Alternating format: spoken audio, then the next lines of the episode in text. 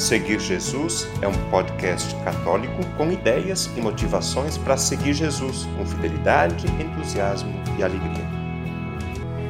Eu seguirei, eu irei for o. Olá, sou a Mônica. Retorno hoje com mais conteúdo, com o intuito de que nos ajude a aumentar nossa fé em Cristo. Este podcast é publicado no dia 3 de abril. Ontem, todos os cristãos celebraram o Domingo de Ramos. Em nossa comunidade, este dia costuma ser de forte participação dos católicos, buscando a bênção dos ramos que levarão para casa e serem usados em tempos de tribulação. Ramos levados para a casa do cristão. Sim, os ramos de oliveira levados para casa devem ficar em local visível, para que, além de lembrar da entrada triunfante de Jesus em Jerusalém, também possam ser queimados, para acalmar temporais, suportar doenças e conflitos na família. Vejam, a cinza que recebemos no primeiro dia da quaresma, quarta-feira de cinzas, provém dos ramos bentos do ano anterior, que são queimados. Os ramos novos, abençoados no domingo de ramos, marcam o final da Quaresma. Hoje iniciamos a Semana Santa. Temos então vários símbolos que estiveram em nossas celebrações nestes dias de Quaresma: cinzas, cruz, cor roxa, e também atitudes como a oração, o jejum e a caridade. Quero me deter mais nos símbolos que utilizaremos e que nos ajudarão a ficar mais perto de Jesus nessa semana, em especial no Tríduo Pascal. No ano passado, a comunidade de São Cristóvão, na qual sirvo na catequese e na liturgia, teve a oportunidade de abrir suas portas em todas as celebrações do Tríduo Pascal. Então, junto com outras lideranças, nos esforçamos para preparar tudo o que era necessário para tal.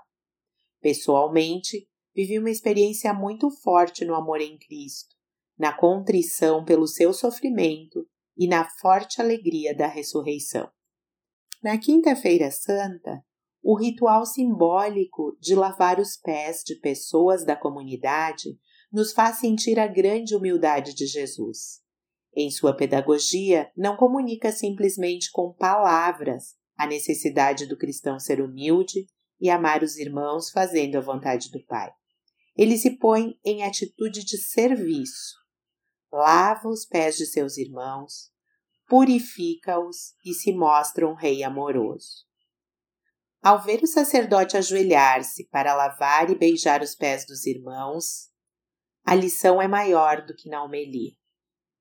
Naquela época, quem lavava os pés eram servos e não mestres.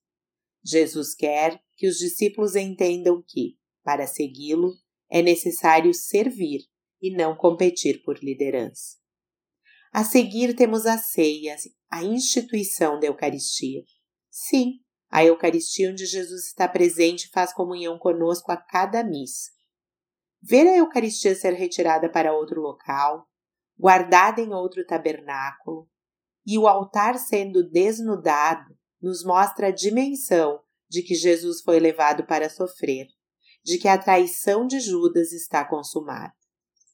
Mas ficaremos em adoração e estaremos juntos na Sexta-feira Santa.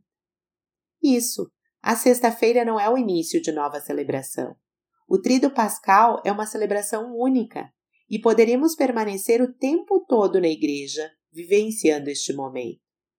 Porém, na realidade e cultura em que vivemos, na noite de quinta voltamos para casa e retornaremos na sexta-feira. É neste dia que caminhamos com Jesus sua via sacra. As estações, com imagens do que Jesus vivenciou na sua paixão, é atualizada, sendo contextualizada com o tema da campanha da fraternidade e na vida da comunidade.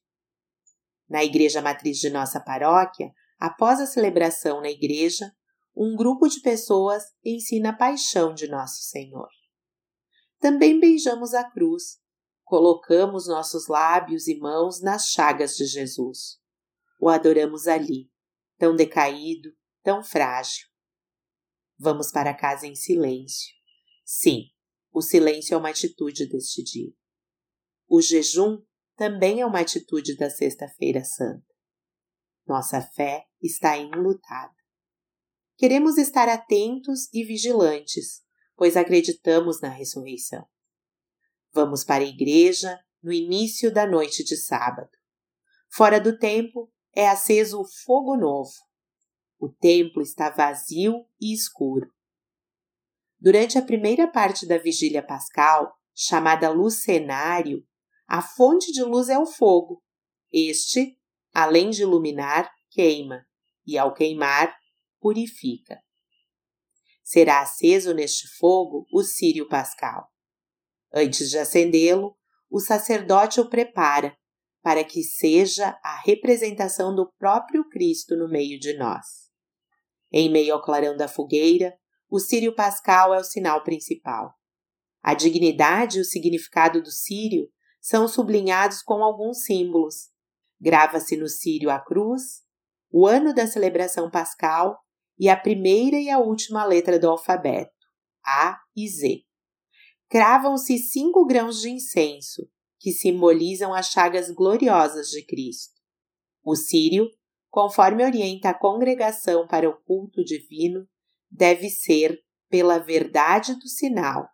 Deve ser de cera, então, novo a cada ano, único, relativamente grande, nunca artificial, para poder recordar que Cristo é a luz do mundo.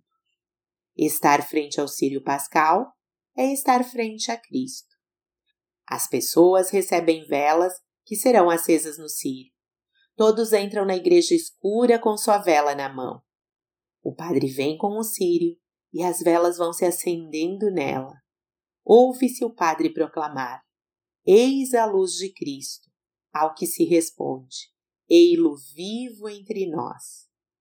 O círio é mergulhado na água que assim é abençoada e depois levada para casa em pequenas garrafas. É a água do batismo que nos lava do pecado. O círio permanecerá no altar e será aceso em todas as celebrações até a tarde do domingo de Pentecostes, 50 dias após a Páscoa. E finalmente, o altar é novamente ornado, o pão vivo será compartilhado e nossa esperança alcança êxito na ressurreição. Sim, ele ressuscitou e está entre nós.